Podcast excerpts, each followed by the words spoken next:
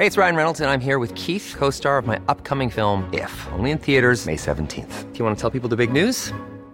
All right, I'll do it. Sign up now and you'll get unlimited for $15 a month in six months of Paramount Plus Essential Plan on us. Mintmobile.com slash switch. Upfront payment of $45 equivalent to $15 per month. Unlimited over 40 gigabytes per month. Face lower speeds. Videos at 480p. Active Mint customers by 531.24 get six months of Paramount Plus Essential Plan. Auto renews after six months. Offer ends May 31st, 2024. Separate Paramount Plus registration required. Terms and conditions apply if rated PG.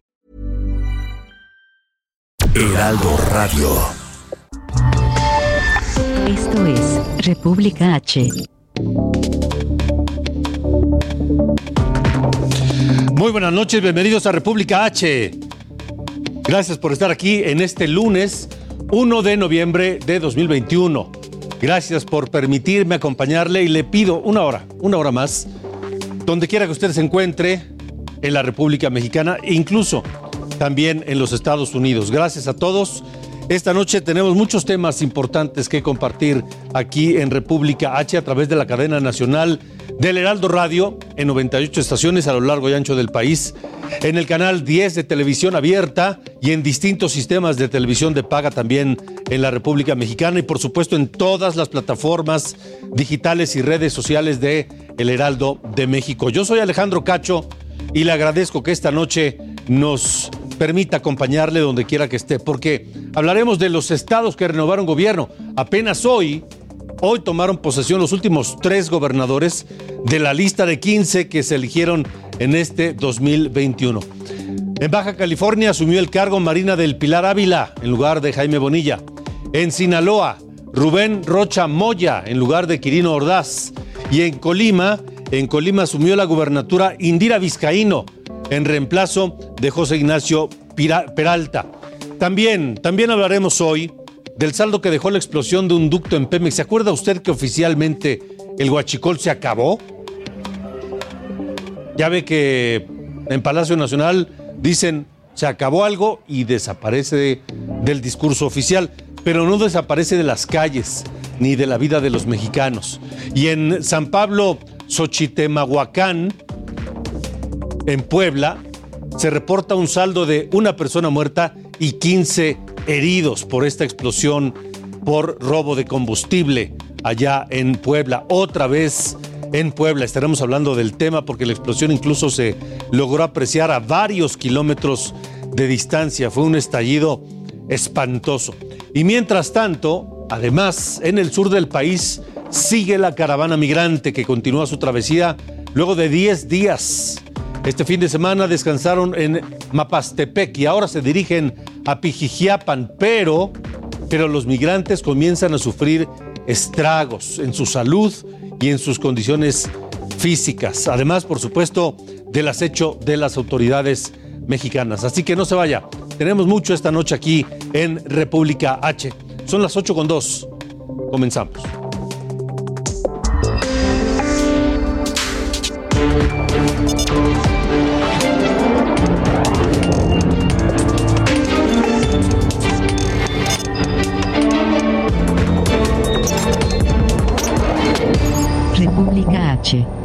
Alejandro Cacho. Baja California, en República H. Muy bien, muchas gracias, gracias. Vamos a Baja California, donde nos escuchan en el 1700 de AM en Tijuana, porque ayer domingo Marina del Pilar Ávila protestó como gobernadora constitucional de Baja California. En esa ceremonia llamó a la reconciliación y al no polarizar y aseguró que tendrá un gobierno sin enfrentamientos. El poder no cambia a las personas solo revela quienes verdaderamente son. Quiero decirles a todas y todos ustedes que voy a estar muy al pendiente del comportamiento de los servidores públicos que me acompañan en esta responsabilidad. Y en cuanto exista cualquier señal distinta a la vocación del servicio público, tengan la tranquilidad de que serán separados del proyecto. Sinaloa, en República H. Sinaloa también tiene un nuevo gobernador. Saludos en Culiacán. por el 104.9 de FM, donde nos escuchan en la señal de Heraldo Radio. Este domingo Rubén Rocha Moya asumió el cargo de gobernador constitucional. Se comprometió a llevar el bienestar a las familias y alinearse a los principios de la cuarta transformación. Martín Gastelum tiene la información allá en Culiacán. Buenas noches, Martín. Muy buenas noches, Alejandro. Pues con el compromiso de instaurar un gobierno donde la prioridad sea la de atender las principales causas que generan impunidad, pobreza, corrupción y marginación social, este domingo rindió protesta Rubén Rocha Moya como gobernador de Sinaloa. Al rendir su primer mensaje como gobernador del estado ante representantes de los tres órdenes de gobierno, Rocha Moya anunció que a partir de mañana, es decir, a partir de hoy, se estará instalando con el se estará iniciando con el desarrollo de siete compromisos, los cuales ya tiene pactados realizar conjuntamente con el presidente de la República Andrés Manuel López Obrador.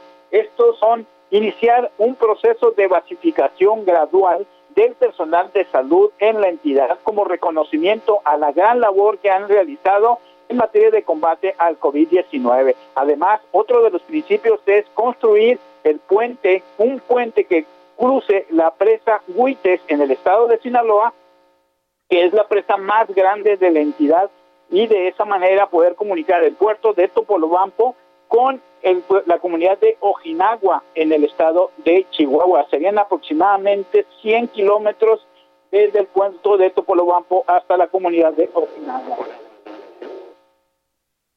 Otro de los acuerdos es la ampliación de la cobertura del programa La Escuela es Nuestra, dotando de recursos para mejorar la infraestructura de los planteles educativos de la entidad. Además, otro de los acuerdos es elevar de a 40 mil el número de beneficiarios con discapacidad que actualmente es de 20 mil, es decir, doblar el número de beneficiarios de personas afectadas por alguna discapacidad física. Otro de los principios o de los acuerdos que se ha eh, trazado con el presidente de la República, dijo el gobernador Rocha Moya, es iniciar la implementación del programa de mejoramiento urbano, que es atender escuelas populares y las colonias más marginadas de la entidad y para ello se estará iniciando, este programa estará iniciando como plan piloto en el municipio de Mazatlán, donde se habrán de invertir entre 300 y 500 millones de pesos. Y finalmente, el proyecto magno es concluir dos presas en la entidad, la Picachos, que ya se encuentra totalmente construida en procesos de entrega a Conagua y se está construyendo los canales de irrigación y la presa Santa María, que actualmente está en proceso de construcción y de traslado del pueblo de Santa María a el nuevo asentamiento donde habrá de vivir poco más de 200 familias afectadas precisamente por el embalse. Eso es parte de lo que ocurrió el día de ayer en el Congreso del Estado, donde estuvieron presentes, entre otras personalidades, Ricardo Monreal, presidente de la Junta de Coordinación Política del Senado de la República, y Mario Delgado, presidente de Morena a nivel nacional, además de exgobernadores de la entidad y algunos más visitantes que fueron a acompañar al gobernador Rocha Moya. Vamos a hacer una obra marcadamente social en cada uno de los 18 municipios.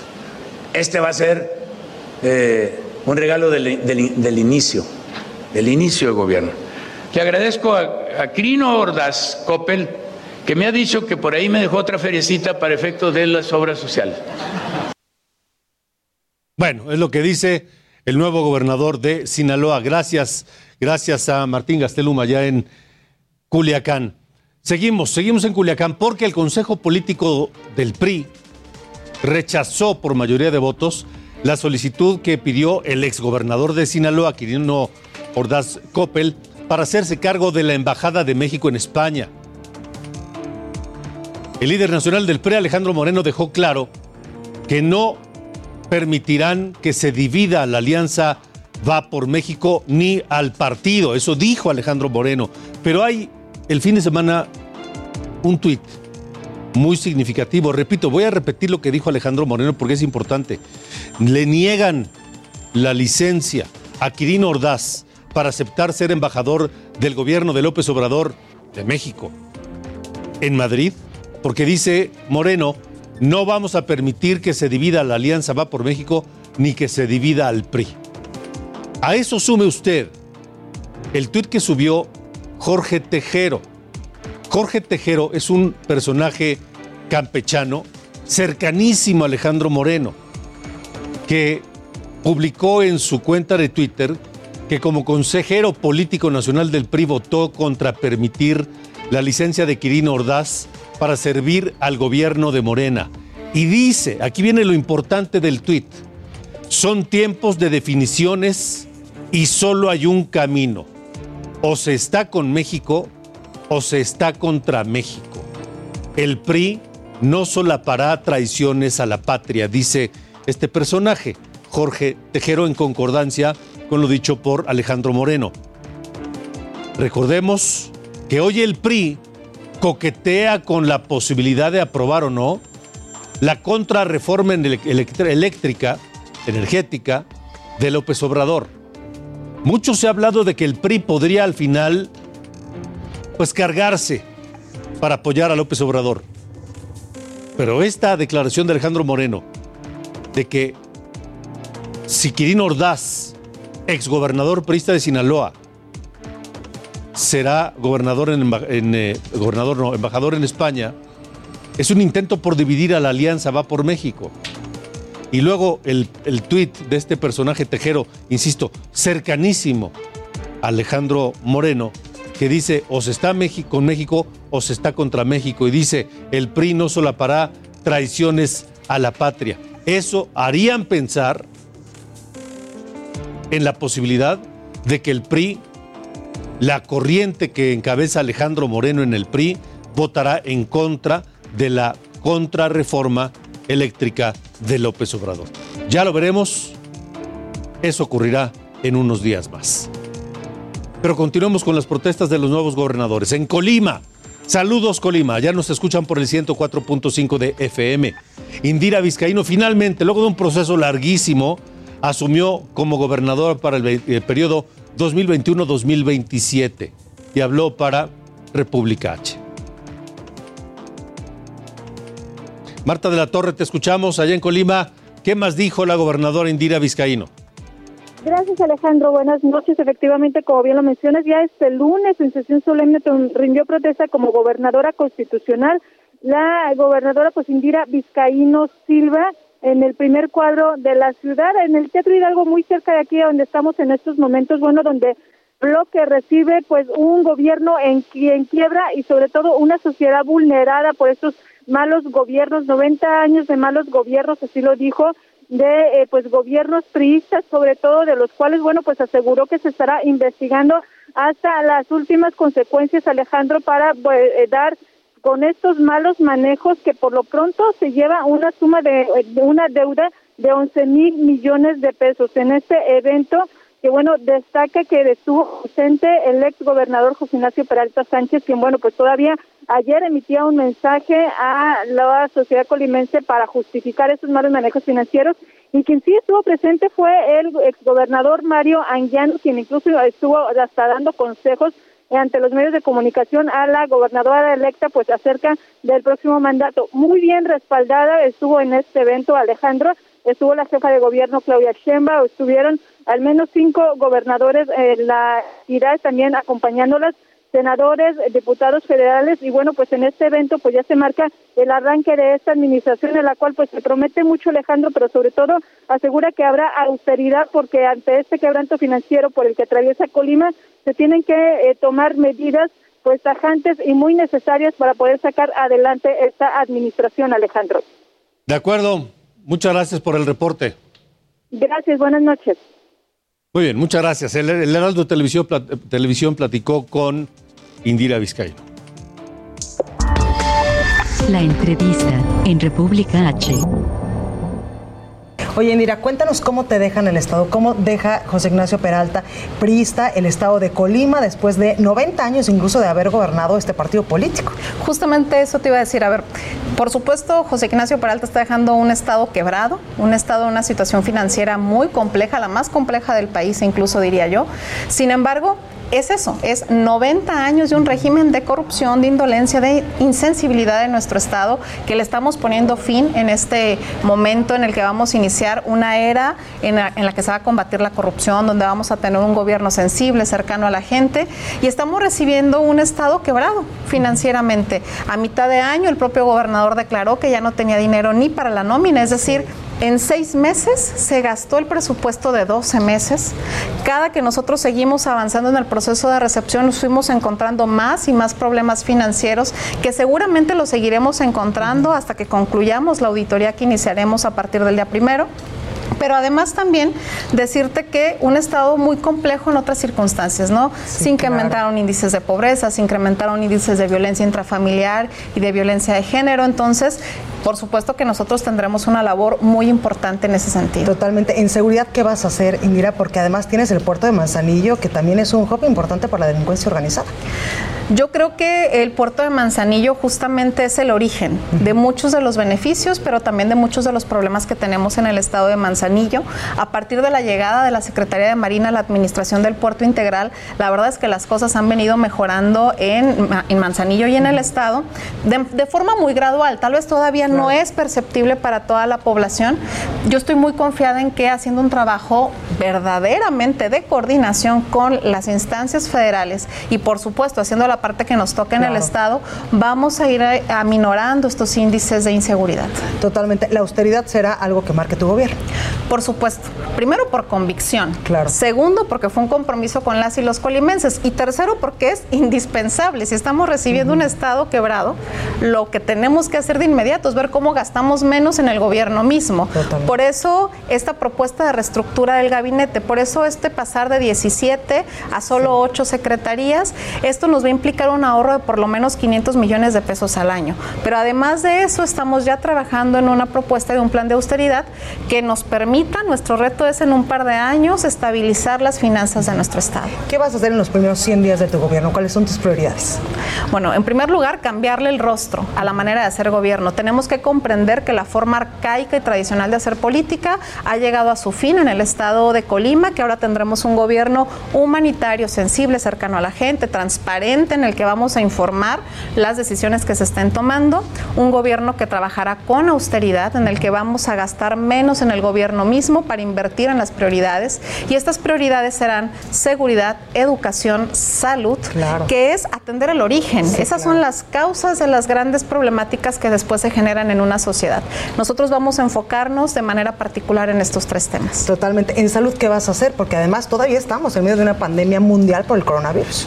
Mira, tenemos que fortalecer los centros de salud que están en las comunidades rurales. Es importantísimo que la primera atención que puedan recibir las personas esté ahí al alcance y sea completa. Uh -huh. Si nosotros le apostamos a la prevención en todos los sentidos, llámese en materia de capacitar eh, en el ejercicio de la no violencia, del respeto, de los derechos humanos, llámese en la educación, formando a nuestras niñas y nuestros niños en los buenos hábitos alimenticios, o llámese en el tema de salud, previniendo con una atención eh, de primer nivel que se pueda dar en las comunidades rurales, entonces vamos a ahorrar mucho hacia el futuro. Entonces, en salud tenemos que fortalecer nuestros centros de salud, reconstruir, retomar estas que antes existían llamadas casas de salud, que son en las comunidades muy pequeñas donde se capacita a alguien para poder atender ante una emergencia de primer momento y estar siempre cerca de la sociedad. Sí, totalmente. Oye, ¿tu relación con el presidente Andrés Manuel López Obrador bien? Extraordinaria, diría yo. Nos conocemos desde hace muchos años. Uh -huh coincidimos en la manera de ver y pensar cómo se tienen que resolver los problemas añejos de nuestro país, de nuestro estado, de la sociedad en general. Creo que eso es lo que nos va a fortalecer, sobre todo el que lo que hacemos lo hacemos por convicción y de corazón. Tenemos una buena coordinación y comunicación y estoy segura de que la mantendremos y que claro. eso será en beneficio de Colima. Oye, por último, ¿qué te dicen los colimenses? ¿Qué te piden? Hay mucha expectativa. Las personas de Colima son conscientes sí. de que recibiremos un estado con muchas complicaciones, pero al mismo tiempo están muy dispuestos, muy echados para adelante sí. para aportar lo que les toque y que juntas y juntos rescatemos nuestro estado. Y a mí eso me llena de mucha fortaleza, porque sé que tendremos un reto importante, pero nadie puede solo ni sola. Claro. Y saberme acompañada de estos colimenses que hicimos una encuesta y vemos que hay casi un 80% de aprobación, de expectativa de lo que el nuevo gobierno significará. De esperanza. De esperanza, pues me llena de mucho compromiso, pero al mismo tiempo de fortaleza, de sentirme Claro. respaldada. Totalmente. Pues muchísimas gracias por esta entrevista. Toda la suerte del mundo que te quedan, pues años importantes para cambiar el rostro a Colima. Muchísimas gracias, vamos a hacer todo lo que nos toque. Yo te aseguro que habrá un antes y un después de este gobierno en Colima. Muchísimas gracias. Nuevo León, en República H. 8 con 20, 8 de la noche con 20 minutos. Saludos a Monterrey. Monterrey que nos escuchan por el 99.7 de FM. Monterrey que tiene un gobernador muy joven, recién tiene un mes escaso. Es más, esta semana apenas, pasado mañana cumple un mes en el cargo Samuel García. Y uno de los anuncios espectaculares que hizo Samuel García es que había sido invitado al Vaticano a visitar al Papa, al Papa Francisco. Pero lo que Samuel García no sabe es que el Papa no invita a nadie. Todo el mundo le pide audiencia al Papa. El Papa no invita, el Papa acepta que lo visiten, pero el Papa no invita. Y esto se confirmó porque un medio de comunicación mexicano habló con la oficina de prensa, con el departamento de prensa del Vaticano, para confirmar si es cierto que habían invitado a Samuel García y a su esposa Mariana Rodríguez. El área de prensa del Vaticano respondió que no tenía ninguna reunión en la agenda, que tal vez alguien había invitado a Samuel García y a Mariana Rodríguez a las audiencias públicas que da el Papa todos los miércoles y a las que pueden acudir y acuden millones de personas del todo el mundo durante el año. Cada miércoles el Papa da audiencias públicas. Aclaró la oficina de prensa del Vaticano que no es una visita de Estado y tampoco una invitación del Vaticano para Samuel García ni para su esposa. Simplemente se organizan grupos que se acercan al Papa en estas audiencias generales públicas de los miércoles. Y que seguramente en uno de esos grupos irán Samuel García y su esposa. Pero ya que hablamos de la esposa de Samuel García y de la iglesia, el fin de semana corrió a través de las redes sociales un video de hace algún tiempo, porque la que aparece en el video es Mariana Rodríguez, la esposa de Samuel García, pero muy distinta a la que vemos hoy. A la que vemos hoy fashion, con una dentadura impecable y bueno. Mariana Rodríguez en ese tiempo, soltera, pues eh, habló de su fe y de, su, y de la Iglesia Católica, eh, cosa que es muy respetable. Pero la pregunta es cómo va a llegar a la audiencia con el representante máximo de la Iglesia Católica después de haber dicho esto. De religión y de política se supone que nunca debes hablar. Pero miren, soy católica, creo en Dios. Este, no soy creyente de la iglesia ni practicante en la iglesia.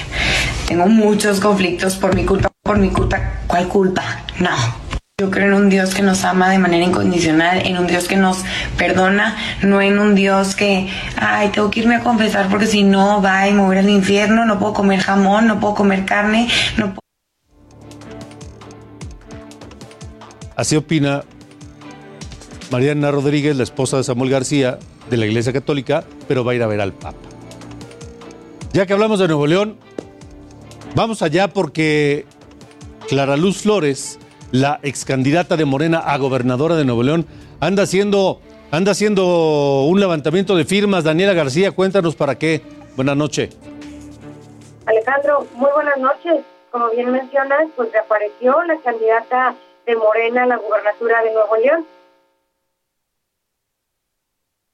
Eh, ¿Me escuchan? Adelante. Sí.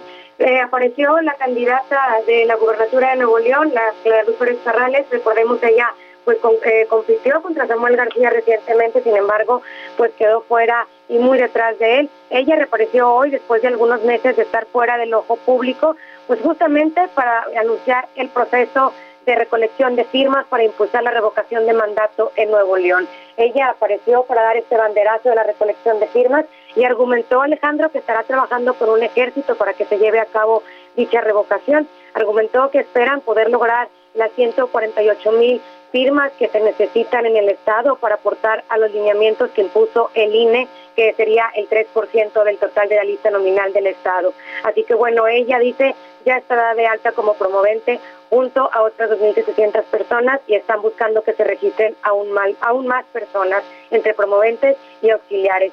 Dice, esperan lograr 3.500 personas en total que estarán apoyando a recabar estas firmas para la revocación de mandato el próximo año. Eso inició el día de hoy, primero de noviembre, y terminará hasta el 15 de diciembre. Es la fecha límite que tienen para recolectar las firmas. Y pues bueno, por su parte, eh, la candidata Clara Luz Pérez mencionó que esto lo hace ah, como ciudadana y pues bueno, porque dice cree en la, en la democracia participativa. Muy bien. Esta se fue una promesa de campaña del presidente.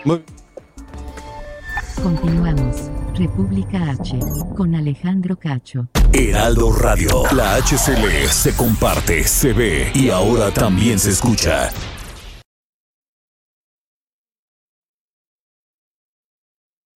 Heraldo Radio. Regresamos. República H con Alejandro Cacho.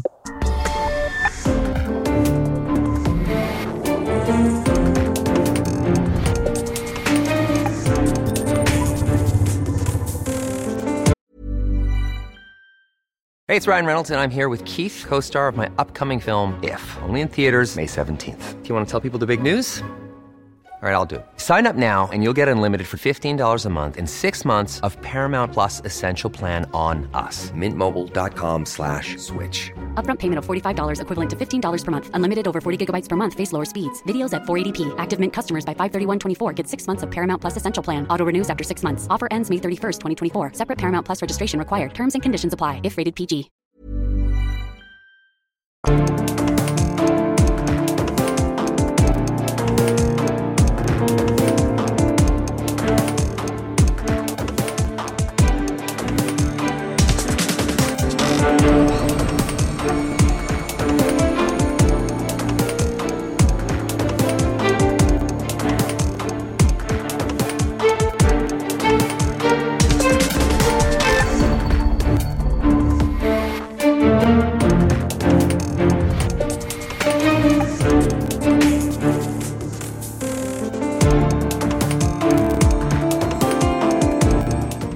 Seguimos en República H. ¿Recuerda usted el caso de este muchacho José Eduardo Ravelo? Un muchacho que fue detenido en principio por la Policía Municipal de Mérida, en Yucatán, llevado a los separos, estuvo un tiempo ahí, unas horas, y luego salió y luego falleció. Y que de inicio se culpó a los policías municipales de haberlo golpeado, incluso violado, y que eso le habría provocado la muerte. Ese escándalo propició un diferendo incluso entre la presidencia municipal de Mérida y el gobierno de Yucatán, que finalmente fue superado. Pero el caso cayó en la Fiscalía General de la República, que determinó al final, luego de las investigaciones, que este muchacho Ravelo, de origen veracruzano, murió por neumonía y no por golpes ni abusos de parte de los policías. Quien primero salió a dar la versión de los hechos y a pues hablar en favor de sus policías fue el presidente municipal de Mérida, Renan Barrera, que esta noche está con nosotros aquí en República H. Presidente, buena noche. Alejandro, muy buenas noches. Te saludo con mucho gusto a ti y por supuesto a todo el auditorio. Muchas gracias. Presidente, finalmente lo que usted eh, dijo de inicio en este asunto, pues se confirmó. Sí, efectivamente, tú recordarás eh, que uno de los primeros posicionamientos cuando esto sucedió, que además es importante el contexto de que para los que conocen Mérida, para los que conocen Yucatán, un caso como estos, sin duda alguna, vino a conmocionar, eh, por supuesto, a, toda nuestra sociedad en un hecho que nunca antes habíamos visto que pudiera eh, darse o suceder, al menos en lo que tenemos de memoria eh, reciente. Y evidentemente, al ser una ciudad tan tranquila y tan pacífica, cuando sabemos que esto sucede, que existe una denuncia, que existe una serie de versiones que no tenían mucha lógica en su explicación original, pues evidentemente nos preocupó y nos ocupó. Y yo desde el principio dije que lo que necesitábamos era claridad y transparencia en la investigación y por supuesto también que pudiéramos llegar al fondo de la verdad, que lo más, lo más importante, no solamente eh, para hablar de quienes pudieran haber sido responsables, sino también por el hecho de que hay cuatro familias, en este caso la de los elementos, que si ellos hubieran resultado culpables, pues por supuesto que toda la sanción, pero si no, y se fabrican pruebas, pues me parece que sería eh, mucho más grave. Creo que hay cosas más graves que los delitos que se les imputaban, que es fabricar delitos eh, para personas que no han cometido este tipo de atrocidades. Ahora hay un, hay un tema pendiente porque hay que, hay que esclarecer bien la responsabilidad de quienes fabricaron esas eh, evidencias falsas o manipularon evidencias o hechos para culpar a los policías. Sí, bueno, veíamos nosotros con preocupación en un, en un inicio eh, el manejo mediático que se le estaba dando a esta circunstancia por parte de la Fiscalía del Estado. Afortunadamente, a partir de la visita del presidente el pasado día 28 de este mismo mes, el pasado jueves, en una reunión del Gabinete de Seguridad en la cual estuve presente yo ahí con el presidente de la República, con el gobernador. Posteriormente, esa misma mañana, en la mañanera, se tocó el tema y creo que eso aceleró el hecho de que la Fiscalía pues eh, transparentara el estatus de la investigación, en donde habló y fue para nosotros una gran sorpresa el hecho de que pudieran estar involucrados eh, personal de la Fiscalía en la falsificación y presión ilícita hacia testigos para tratar de vincular a los policías municipales. Esto desde luego es inaceptable. Creo que nos sorprendió y hacia ahí van ahora las investigaciones de la Fiscalía de la República. Estamos hablando de funcionarios de la Fiscalía Estatal que podrían tener alguna responsabilidad.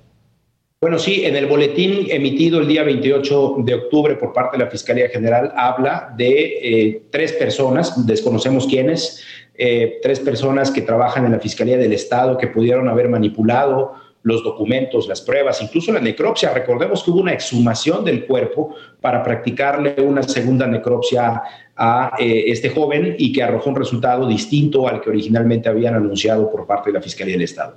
Yo creo que esto es algo muy importante, Alejandro, porque el propio gobernador el mismo jueves 28 anunció la separación de eh, estos funcionarios en el momento en que la Fiscalía General de la República eh, revele cuáles son los nombres para poder continuar con las investigaciones y eventualmente las sanciones penales. Sí, porque son, son acusaciones graves contra estas personas, haber manipulado incluso los resultados de una necropsia. Estamos platicando con el presidente municipal de Mérida, el presidente eh, Renán Barrera. Eh, ahora, ¿qué, estos, platicamos con el abogado de los cuatro policías municipales inculpados en un principio que resultaron inocentes y nos dijo que ahora ellos quieren pues este, que se les repare el daño causado.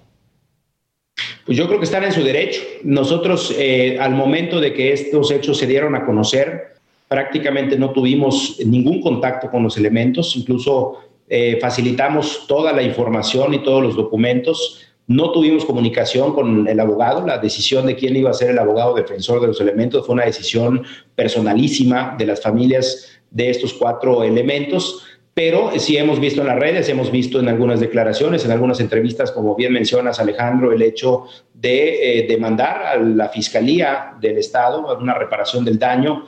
Pues imagínate tú, tienen hijos también, tienen familia y pues que te digan que hubo tortura, que hubo violación en pandilla, eh, que hubo violación a los derechos humanos en elementos policíacos que llevan más de 18 años en la policía municipal y que incluso han sido eh, pues condecorados en diferentes momentos por su actuar. Me parece que es algo sumamente grave y si no hubiera intervenido la Fiscalía General de la República, Alejandro, posiblemente estos elementos estarían pagando una condena de un delito que no cometieron.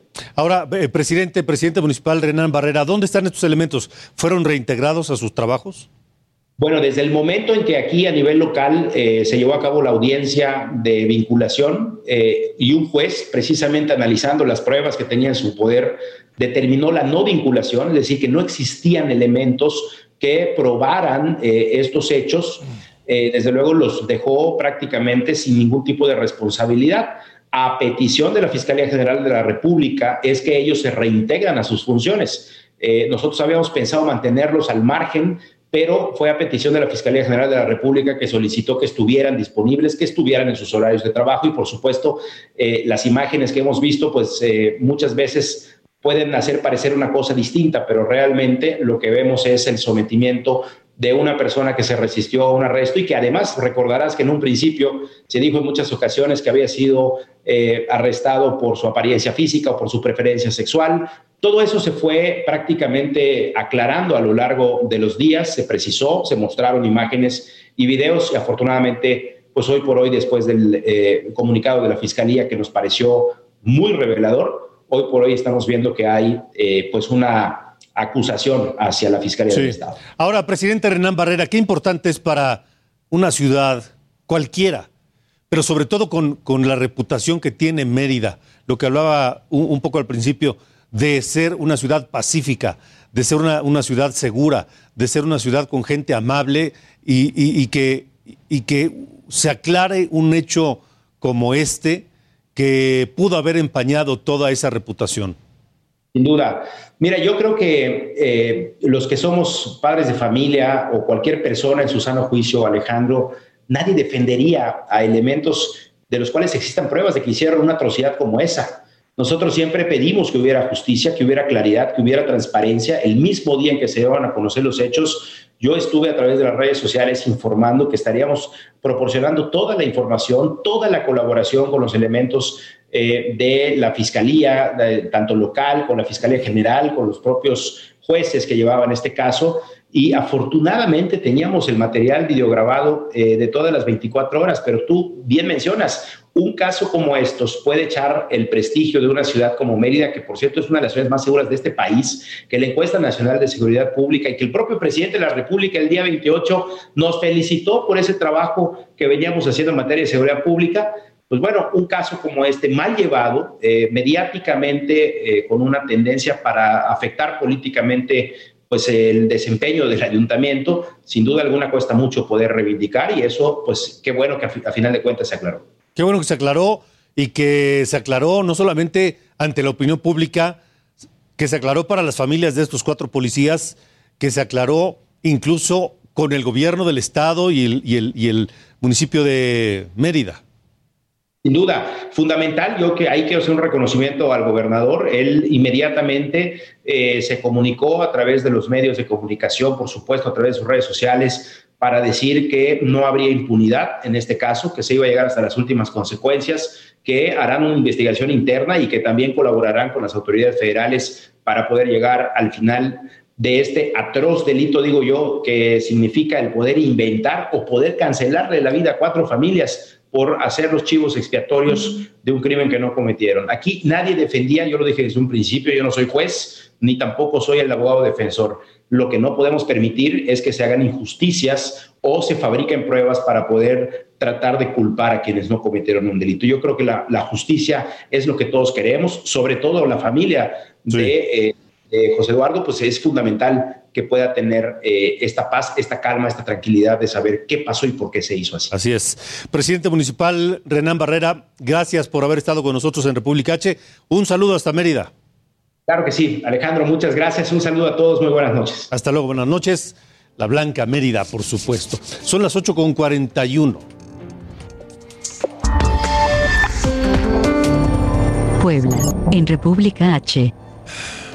Vamos a Puebla porque allá una persona murió y 17 resultaron heridas, al menos 84 casas afectadas por algo que se supone que ya no existe por algo que se acabó con este gobierno, según la postura oficial, que es el guachicol, el robo de combustible.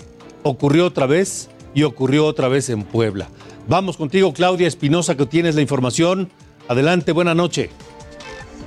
Así es, Alejandro. Buenas noches. Te saludo a ti y a todos los amigos del Heraldo Media Group. Como lo mencionas, pues son 45 casas de pérdida total, por lo menos otras 32 con daños considerables y 107 que pues tendrán que ser valoradas por las autoridades. El saldo que dejó la explosión que se registró ayer en la Junta Auxiliar de San Pablo, Xochimehuacán, aquí en la capital del estado. Producto, como tú ya bien lo mencionas, del robo a lo de combustible, en este caso gas LP en el ducto que pasa justo por esa zona. Sabe de acuerdo al peritaje de Pemex que bueno, pues se encontró ahí una válvula en este ducto donde inclusive la manguera pues estaba dotando a una eh, pipa de gas de la empresa Hidrogas, al menos así estaba rotulada esta pipa y que ha dejado estas consecuencias. En materia de pérdidas humanas, únicamente se tiene de manera favorable una persona que lamentablemente perdió la vida.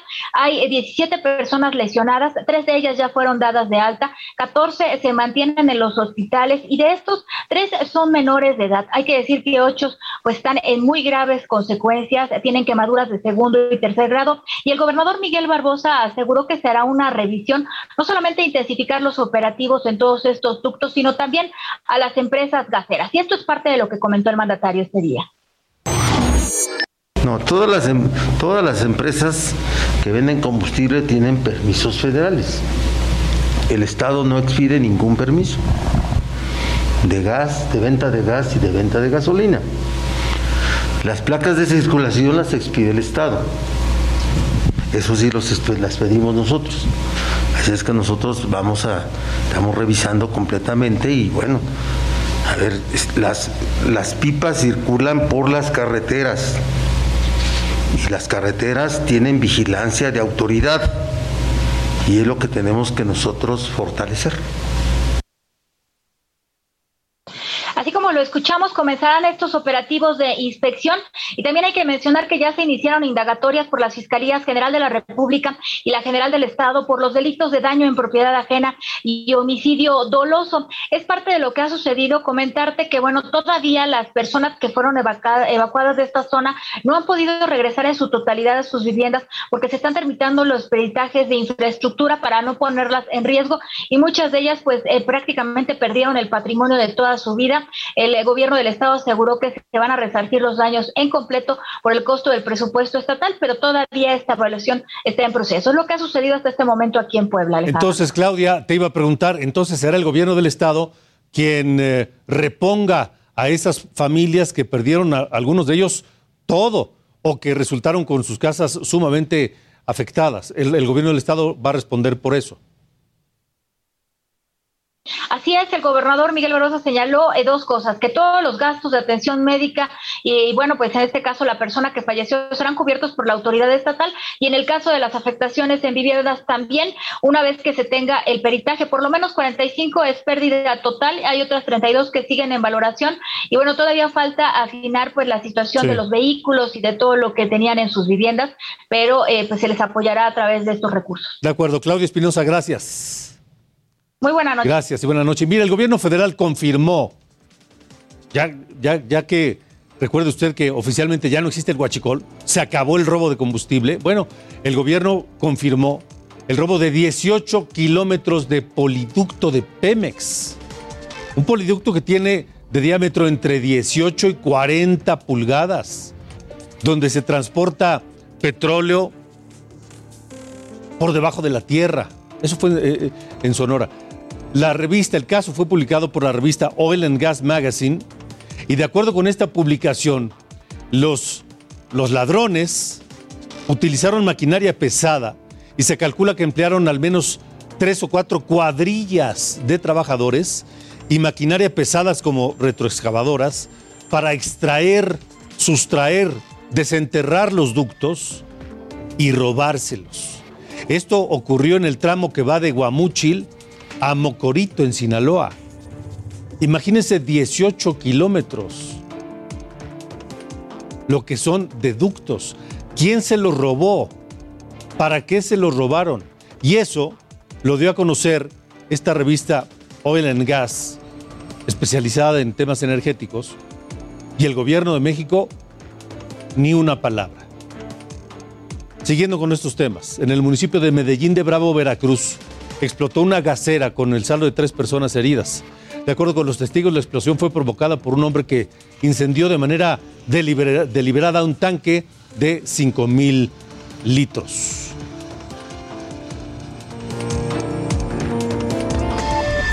Esto es República H. Vamos a Chiapas. En Chiapas continúa la caravana migrante. Saludos Tuxpan, digo, saludos Tuxtla Gutiérrez y saludos Tapachula, donde nos escuchan a través de Heraldo Radio. La caravana de migrantes cumplió 10 días ya de tránsito por territorio chiapaneco y sus condiciones se deterioran hora tras hora. Vamos contigo, José Eduardo Torres. Te escuchamos. Buena noche. ¿Qué tal Alejandro? Me da gusto saludarte. Buenas noches. La situación de la caravana migrante se complica al pasar de las horas, bien lo ha citado, debido a las inclemencias del tiempo, las altas temperaturas y la lluvia que prevalecen aquí en el sur de Chiapas. Esta noche la caravana descansa en la comunidad denominada Hermenegildo Galeano, a aproximadamente 11 kilómetros de aquí, de Pijijiapan, a donde era el punto meta que tenían considerado para llegar hoy. Sin embargo, no lo han conseguido debido a estas condiciones en que cientos de migrantes se mantienen, más de 150 menores de edad en condiciones, pues, o infecciones respiratorias o infecciones cutáneas que han impedido puedan caminar libremente por el sur de Chiapas. Vamos a escuchar algunos testimonios de lo que hay adentro de esta caravana migrante. Ella es Matilde Castañeda, una ciudadana hondureña que viaja en esta caravana, pero que su embarazo se ha complicado debido a las condiciones infrahumanas en que se encuentra. Escuchemos. El mes de agosto estamos con mi esposo y mi niño aquí. Pues yo ve, yo estoy embarazada de seis semanas. ¿Ese papel por qué se lo dieron? Este me lo dieron acá en el hospital porque yo tengo mucho dolor en el vientre y estoy sangrando y solo me dijeron esto y no me dieron medicamento, no, solo un ratito estuve en el hospital y luego me dijeron que me viniera para acá. Entonces no, la verdad no me quisieron atender. Venimos sufriendo. Mi nene viene caminando, pero en Tapachula no nos quisieron hacer caso. En Tapachula ni siquiera, pero ni una cita ni nada nos dieron, nos negaron todo. Y así como Matilde, cientos de mujeres están en las mismas condiciones, Alejandro, pero esto no, no quita la energía y las ganas que tienen los migrantes de seguir en su ruta hacia la Ciudad de México. Víctor es un ciudadano salvadoreño que porta una bandera de Estados Unidos y hoy se colgó una de México y dice que él va a seguir, no importa lo que pase. Esto fue lo que nos comentó. La única alternativa fue iniciar la, el- la caminata. Sí, señor, porque en nuestro país, es decir, en El Salvador, como le digo, no hay trabajo, no hay eh, mayores oportunidades. En Estados Unidos hay oportunidades, hay trabajo, hay dinero, y por eso que no debemos llegar nosotros allá. ¿Y por qué no México? ¿Por qué no quedarse? México también, igual forma, igual forma. Si igual nos hubieran dado permiso o nos hubieran dado los papeles, aquí nos quedamos. Yo personalmente me hubiera quedado aquí, pues. En México es lindo, eh, la gente es súper noble, es súper todo bien, pero igual forma, migración a veces nos está mal, a veces eh, pues no nos están ayudando en nada. Entonces, si tuviéramos la oportunidad, definitivamente, pues yo me quedara aquí trabajando. Esto es la voz de los migrantes, Alejandro. Una situación verdaderamente aterradora la que están viviendo en el sur de México y todavía les faltan más de mil kilómetros para llegar a la Ciudad de México. Esto, no si antes las autoridades federales los frenan o si el calor y la lluvia también impiden que lleguen a su destino final, que es la Ciudad de México, Alejandro. Mil kilómetros para la Ciudad de México y luego otros tantos hacia la frontera norte con Estados Unidos, que es a donde quieren llegar finalmente. José Eduardo Torres, gracias por el reporte. Seguimos pendientes. Pendientes, Alejandro, buenas noches. Gracias, buenas noches. En tanto, el Instituto Nacional de Migración informó que detectaron seis casos de dengue entre los integrantes de la caravana migrante. Cinco de ellos son niños y uno tiene dengue hemorrágico y está hospitalizado en Mapastepec, en Chiapas. Mientras tanto, en Pijijiapan, también en Chiapas, a unos kilómetros donde se encontraba o donde se encuentra esta noche la caravana migrante, autoridades federales dispararon contra un vehículo donde bajaban 13 migrantes. En ese incidente, en ese hecho, murió un hombre de nacionalidad cubana. La Fiscalía de Chiapas abrió ya una carpeta de investigación por el delito de homicidio calificado en contra de quien resulte responsable por la muerte de el migrante cubano Cristóbal N. Guerrero, en República H.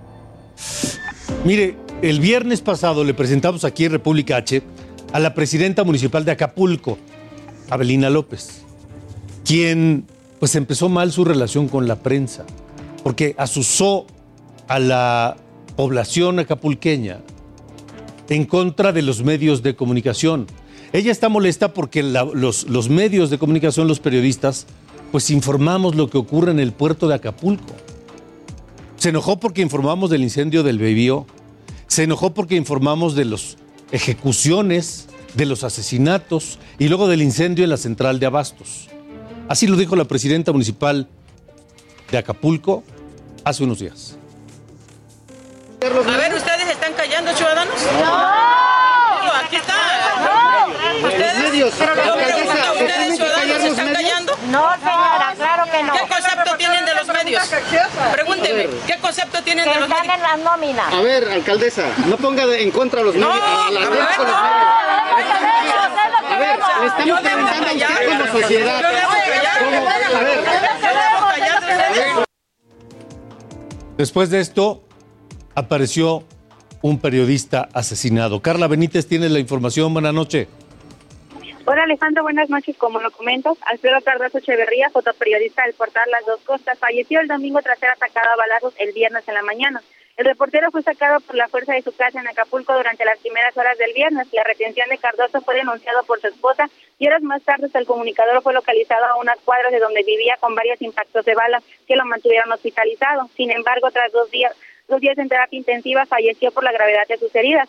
Por este hecho, ayer periodistas protestaron para exigir a la Fiscalía de Guerrero que investigue el caso con, con prontitud. A la par del clima de violencia en Acapulco, también condenaron que las propias autoridades municipales, el día que atacaron a Cardoso Echeverría, asustaron agresiones contra la prensa que en su labor de informar sobre lo que sucede y las cuestiones sobre la inseguridad que azota al puerto fueron víctimas de amedrentamiento y desde entonces obstaculiza el trabajo con la, con la fuente de seguridad y tanto con la presidencia. Esto luego de que la alcaldesa responsabilizara a los medios de ser alarmistas al informar sobre el panorama que azota al puerto y pidiera callar para no ahuyentar al turismo. Te comento que tres días después de los hechos y de negarse a dar entrevistas, la alcaldesa Belina López ofreció disculpas este día a través de sus redes sociales sobre lo que ella calificó como un desencuentro pasajero con la prensa.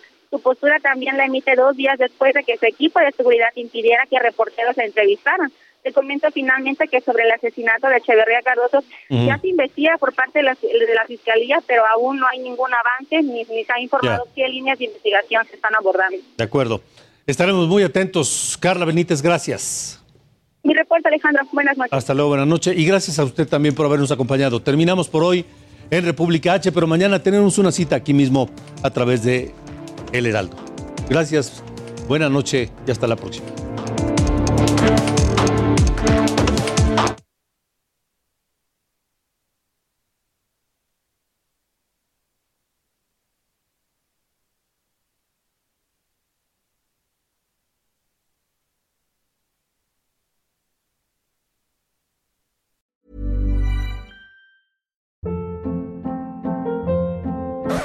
Hold up. What was that? Boring. No flavor. That was as bad as those leftovers you ate all week. Kiki Palmer here, and it's time to say hello to something fresh and guilt-free. Hello Fresh. Jazz up dinner with pecan-crusted chicken or garlic butter shrimp scampi. Now that's music to my mouth. Hello Fresh. Let's get this dinner party started. Discover all the delicious possibilities at hellofresh.com.